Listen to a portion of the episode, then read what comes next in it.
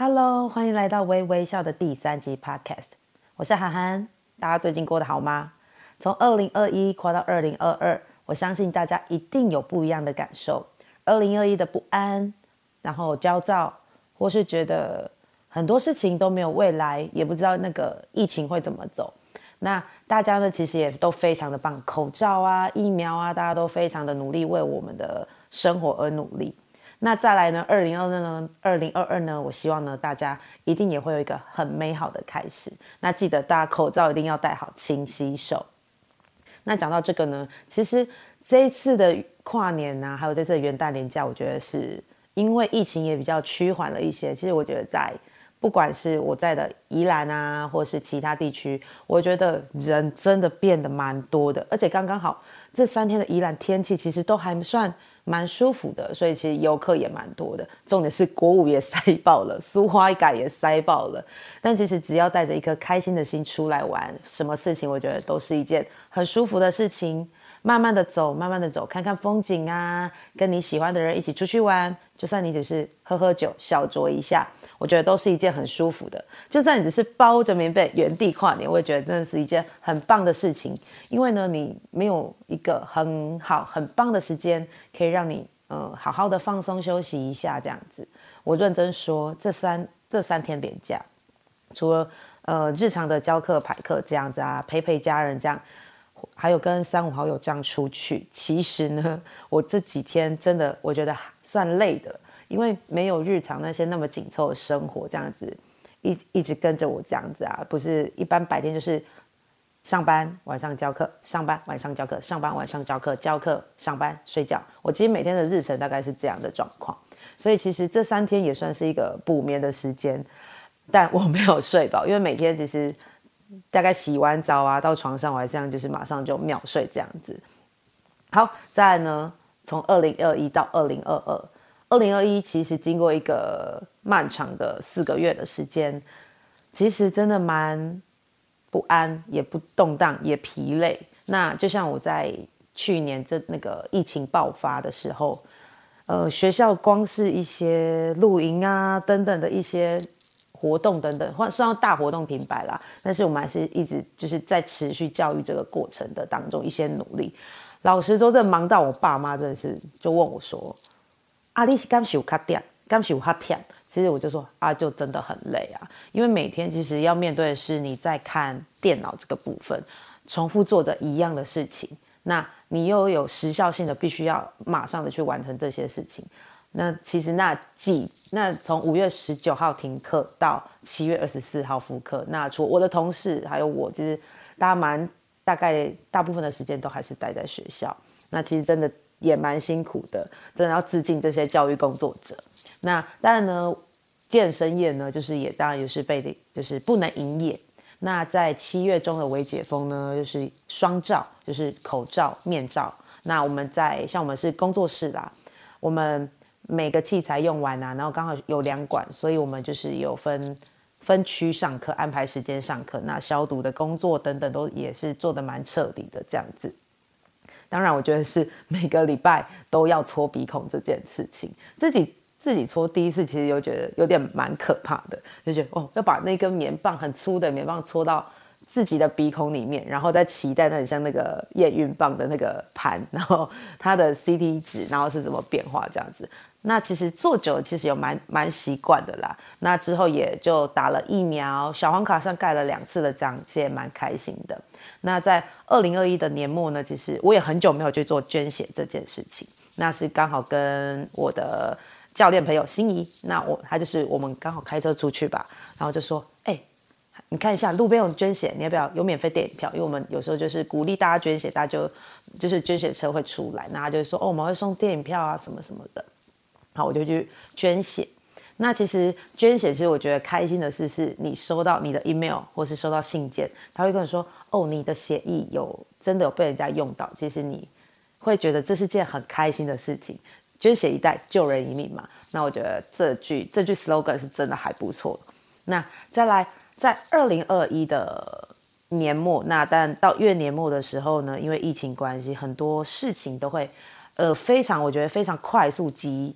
我觉得有点压迫式的，会极具有点，我觉得有点压力性的东西，那会在年末的时候一起出现这个东西。那在这个东西，其实我觉得对人其实也蛮考验的。当你在对于我来说，就像我来说好了，整个二零二一年，我觉得，呃，家人的健康是算蛮重要的一件事情。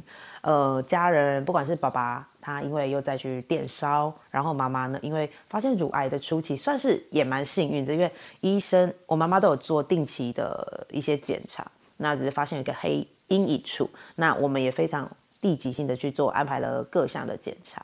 医生呢其实还蛮厉害的，因为那个只有零点三公分，你想零点三公分大概一个米粒大小，在你的乳房这样左侧乳房边边这样子，那。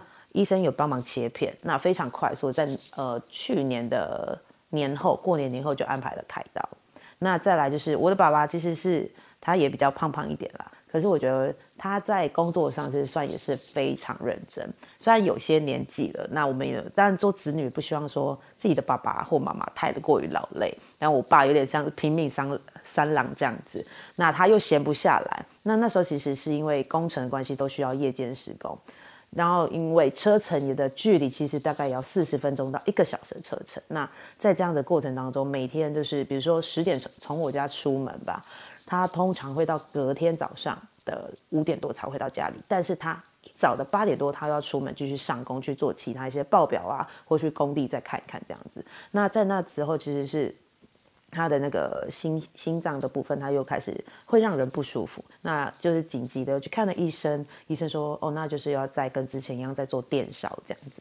那那时候刚好是在疫情爆发的前，整个大爆发前四天，就是五月十五号，记得非常清楚。那天我刚好在林口这样子。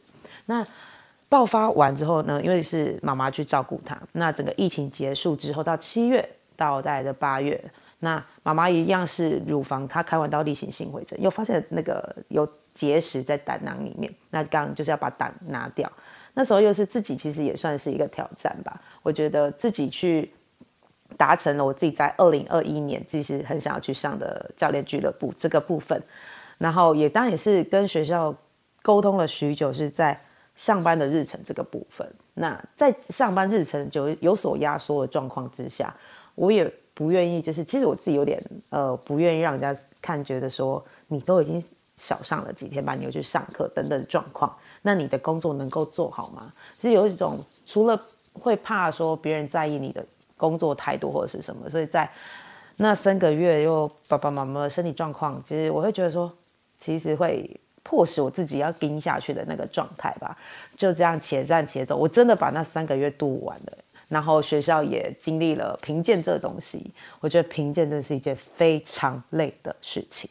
但是觉得自己跟伙伴还有跟同事之间，然后还有在教课这个状况的话，其实慢慢的有去找到自己的重心点。还有在生活上，其实是二零二一的目标，其实是因为我的指甲甲面其实都蛮凹凸不平的。认识我的朋友应该都会知道说。我的甲面其实大概因为十根手指，我十根手指手指头都长不一样的。那我也非常感谢我的 Cook 那个朋友 Cookie，他就是在他就是说，不管你的生日那一天，就是要给我去达成你今年的第一个小目标。好，就这样慢慢的做指甲到今年年底了。每一次卸甲，其实我都觉得像是在开箱一样，因为我。其他有八根手指头，它其实生长状况其实慢慢的都已经变好了。只有我的两只大拇指，因为它凹凸不平，就是比如说你一个凹凸凹凸，但是它会有点陷下去再上来的那一种的，会有断层的。那每一次每一次我就觉得在开箱，然后我就会看到说，哎，它长出来怎样？哎，有没有比较好一些些？但我觉得是虽然有时候比较慢，有时候停滞的状况的时候，但是看到它，嗯，反正没有变不好，我觉得这样好像也是不错的。所以我想说，好的事情就是。一直把它持续下去，这才是我觉得是坚持下去的状况吧。再来呢，就是二零二二年喽。